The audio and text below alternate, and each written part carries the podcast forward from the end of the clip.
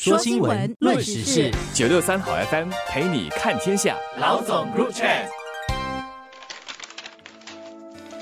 各位听众，大家好，我是新民日报的朱志伟。大家好，我是联合早报的郭丽娟。在去年，也就是二零二二年，我国新生儿和死亡人数皆写下新高，新生婴儿只有三万五千六百零五名，比前年少了七点九八千，写下历史新低。在死亡人数方面，有两万六千八百九十一人逝世。比前年多了十点七八千，也是历史新高。在生和死方面都各有重要的观察点。在生育方面，华族宝宝出生率是各大种族中最低的，一千名居民当中有六点五名新生儿是华族。而在死亡方面呢，癌症以及心脏和高血压疾病依然是最大的死因，他们占所有的死因案例约四十九点五八线。那新加坡人的低生育率问题，其实是一个谈了几十年的老问题，却一直没有很好的应对方法。那实际上，我们的生育率自一九七七年以来，就从来没有达过二点一的人口替代水平。官方提供的原因就包括了单身者的比例上升，更多人迟婚，也更多夫妇生育较少的孩子。那这些年来，政府其实出台了许多措施来鼓励新加坡人结婚和生子，这就包括了婴儿花红、延长产假。提供父亲陪产假、优先购屋计划、购买转售主屋时还可以获得更高的公积金、房屋津贴。几乎每年的国庆群众大会都会听到总理出来宣布新的鼓励生育措施，或者是优化现有的措施。但非常残酷的现实是，我们的生育率却未显著的改善过，一直维持在非常低的水平。那去年的水平是大概一点零四。短期内哈，我其实可以打包票的说，明年的生育率肯定会提高。为什么呢？因为明年是龙年，对不对？一般来说，在虎年跟龙年的这个比较中，大家都会发现龙年肯定生育会比虎年高。而且这个不只是新加坡的呃现象，就是基本上有华人的社会就有这样的现象出现了。当然，问题是这只是一个短期的一个现象哦，长期来说，怎么样的帮助人口的增长是一个。大大大问题处理的不好，它其实会我们的劳动力就持续老化，我们的经济就会产生负增长。而我其实看了一下一些报告哈，这不仅仅是新加坡的问题，在亚洲啊，包括日本啊、韩国啊、中国啊，包括北欧的一些国家，其实都面对同样的问题。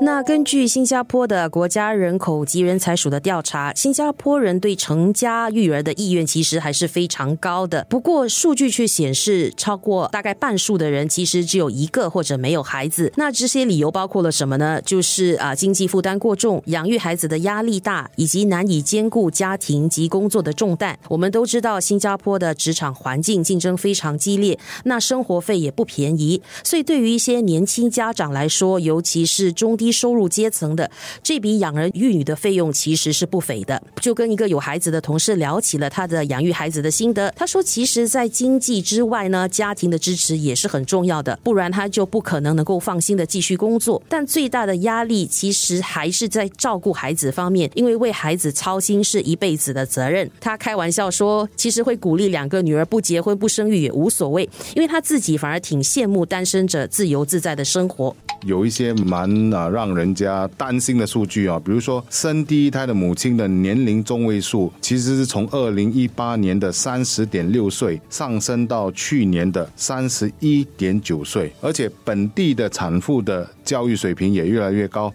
去年生第一胎的母亲当中，六十三点六八先拥有大学的。学位很可能就表示说，第一胎哈是越来越迟了，很可能就表示他们在职场其实是很活跃的，贡献居多的。而他们会不会愿意生育第二胎？我想很多人会打上一个很大的问号，这是个很现实的问题啊。我想要探讨的一个问题是，除了婴儿挖红之外，我们还能够多做一些什么？是不是延长产假？是不是给丈夫多一些家庭的育儿假？是不是一个方法？还有什么其他的方法？我坦白讲，我看了一些报告哈，其实蛮担忧的，因为真的很难找出什么新的方案。比如说，保加利亚的一个做法，其实是它延长产假，而且在产假期间，产妇是可以领薪水的。可是，当然它也有病，因为它会对国家的财政支出造成很大的一个压力。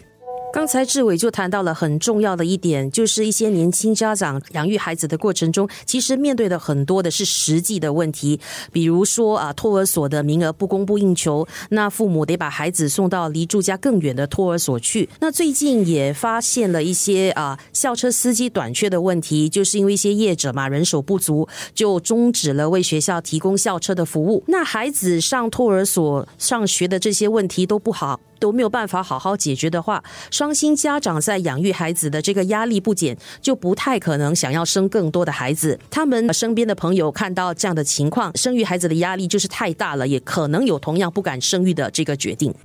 我们现在的新生的婴儿是三万五千零六五人哈，然后死亡的呢是两万六千八百九十一人。去年的新增人口其实是八千七百十四人，这个数字其实是很很低的，低的非常的可怕。也就是说，其实对整个劳动力市场会影响的其实是不够大，应该是敲醒了一个警钟哦。这个生育的问题其实不单单仅是校车的问题啦、托儿所的问题啦、产假啦、婴儿花红的问题，它其实是一个。国家大事，所以我觉得大家都把这个问题当成一个不是一个大问题的话，那我们很可能会碰到哈，在二零二零年的时候，韩国其实发生了一件很震惊的事情，它的死亡率其实高过它的生育率，也就是说那一年他们的人口增长是负增长的。五十年后、一百年后的新加坡会是怎么样子？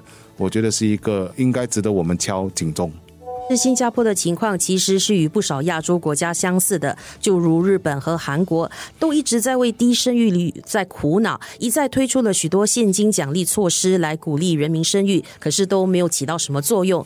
比如说刚才志伟提到的韩国的生育率，呃，二零二二年其实是跌至零点七八了，那是创下世界的最低纪录。那日本的情况大概是跌到了一点二六，所以很显然的，单靠金钱的奖励已经无法起到作用了，那究竟要如何做才能够提高生育率？这是各国政府都在面对的复杂难题。